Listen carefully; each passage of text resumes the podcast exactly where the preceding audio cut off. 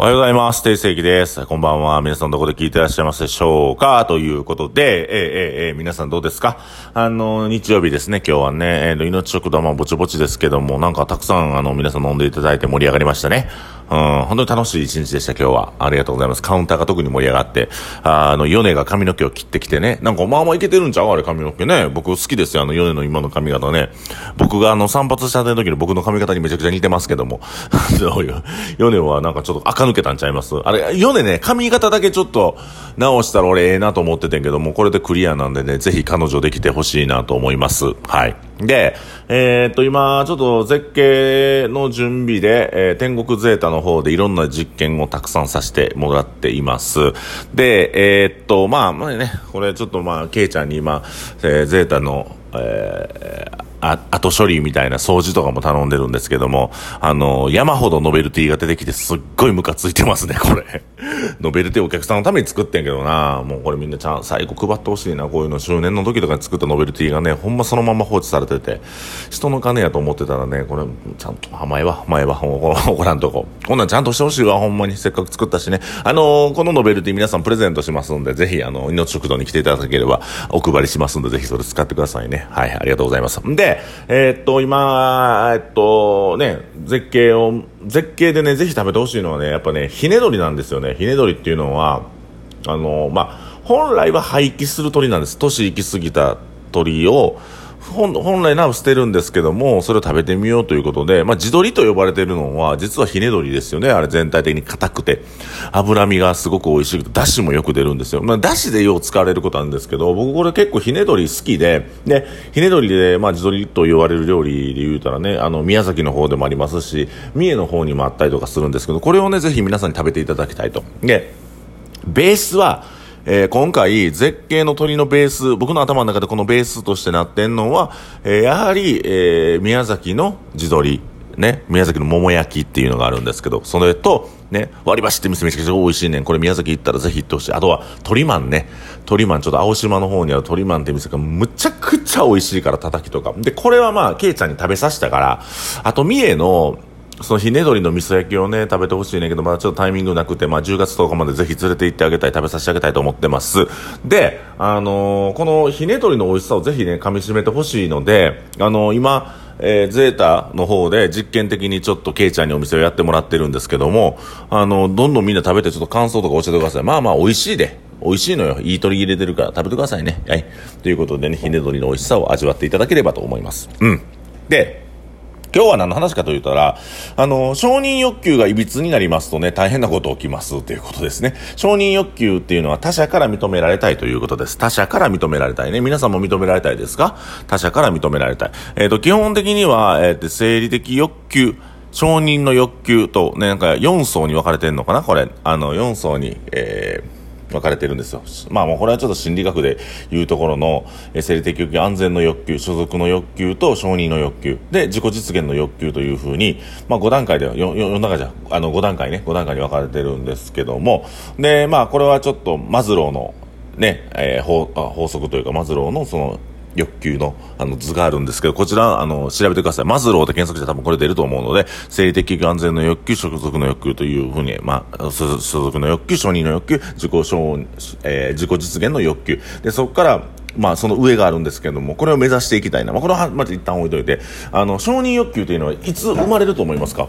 いつ生まれるか。初めの承認欲求はやっぱおお父さんお母さんに好かれたい認められたいというところじゃないですか家庭の中でお母さんお父さんに認められたいというところが承認欲求があの生じると思うんですけどもこの承認欲求って子供の頃にちゃんとこうしとかんといびつなものになっていくんですよ本当にいびつなものになっていく。皆さん誰かに認められたいですか？他者から認められて自分が価値のある人間として認められたいでしょうか？どうですか？で、あのこれね、認められる。人から評価されるっていうのはまずは、えー、何かを行う。その何かを行ったことに対して、まあ、成功するなりあうまいこといくなり、ね、失敗するなりだとしてもそのその過程を見てたら人間って応援したくなりません。だから認められるっていうことはやはり自分が頑張らなくちゃ人は認めてくれないんですよ。でも、えー、インスタント簡易的に、えー、っと承認欲求を満たすことができるんです。それはあの本来の自分じゃなくて嘘の自分を演じたらいいんですよ。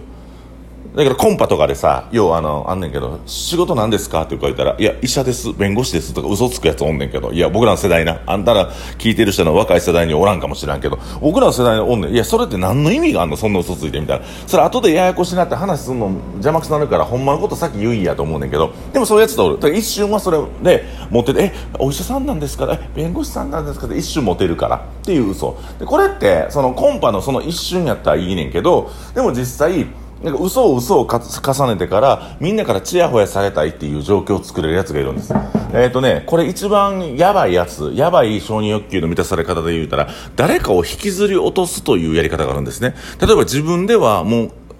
圧倒的に勝てない存在が一人いるとする。これがお姉ちゃんでもお兄ちゃんでも、それが、えー、っと、友達でもいいんですけども、真横にね、圧倒的に自分にはかなわない人間がもしおるとする。じゃあその人に対して、あの、その人と共に頑張って同じような地位を得て、同じようにチヤホヤされたらいいって人間は考え、僕もそう考えんねんけど、でもそうじゃないのよ。そうじゃなくて、その人をいかに、えー、っと、足を引っ張るか、その人の陰で悪口を言うか、その人に非、えー、利益を与えない。利益を与えないような動きをするかによって足を引っ張って嘘つくことでその人が本来勝ち得たであろう人気承認欲求を自分の中に取り込むことができる。こういう人って結構いるので皆さんそういう人がいたらね距離を取って、あのー、ちゃんと適切な距離を取ってあの刺激せずに離れていってください。結構そういう人います。僕もあのそういう経験があるのであのこの承認欲求っていうのは本当に怖いものでじゃあ定世紀君は承認欲求はどうなんだいっていう話になりますけども僕承認欲求今全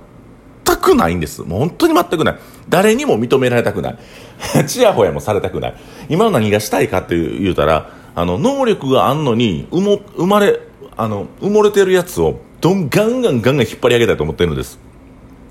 この世界ってね、自分が手の届く範囲内やとね、人のことを幸せにできるんですよ。積極的に幸せにできる。だから、助けるとかっていう言葉はおこがましいけど、ガンガンこっちおもろいで、こっちおもろいでっていう風に、あの、ガンガンガンガン、あの、引き連れていきたいなと僕は思っております。あの、面白いことっていうのはやっぱ共有せなあかんから、僕がこうやって面白い遊び場を手に入れたら、みんなこっちおいでよって乗せてあげたいと思ってる。だからそうなっていくと、自分が認められたいっていう感情よりも、自分が認めたやつが幸せになってほしいっていう考えになるのが最近ですね。だから、けいつぐらいかな、俺若い時でも、あのね、デザイナーとして活動してましたけど、そんなに対して売り上げてないし、で、ちょっと雑誌載ったら街中でチヤホヤされるっていうのをいい気になって DJ やってみたりして、その時の承認欲求ったらすごいもんですよ。あのもし自分がまず頑張れてないからね、そもそも。うん。で、クラブとか行って女の子にお酒ね、おごったりとか、生きてましたけども、何やったんやろうと思う、あの時の自分は。でも、だから、これね、ひたすら同じことをね、繰り返し繰り返し頑張っていければ、いつかはね、世の中的に言ったら、いや、僕もまだまだやね、僕も世の中、ま、なんか、まだまだやけど、世の中的に言ったらプロになれるのよ、プロ。その分野のプロになれる。この、その分野のプロになるっていうことが大事ですね。だからやっぱりアマチュアで商売やったりとか、あのー、プロ意識がないまんま何かを望むっていうよりも、あの、いろんなことに興味持たず、いろんなこと、趣味とかいろんなこと、まあ、興味持ってもいいんだけど、一つに絞ってリソースを全部そこに割いていくと必ず成功すると僕は思ってます。だからいつも言うねんけど、えっと、戦術がちゃんとしていて、えっと、あとはチャレンジ精神があって、あともう一つは、あの、素直さがあれば、大体のことっていうのは僕、うまいこといくと思ってます。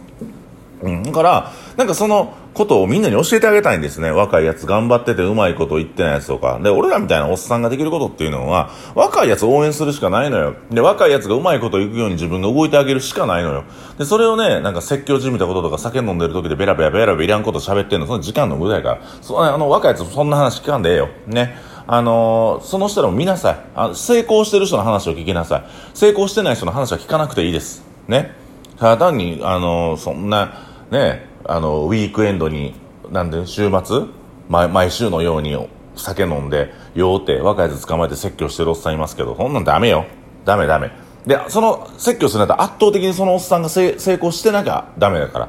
だからあの本当に会話を聞く人聞かない人あのちゃんと分けていった方がいいと思います。なんか上からねやっぱマウント取ってから自分の若い時の話をしますけどもそんなんしちゃダメ。若いやつにあげれるのは言葉のプレゼント。そして彼らが、えーと、輝けるような人生を送るためにいろんなことを自分たちの経験から紡ぎ出した言葉を言ってあげな。ね。あれはダメやこれはダメやと言って人の夢を潰さないでください。ね。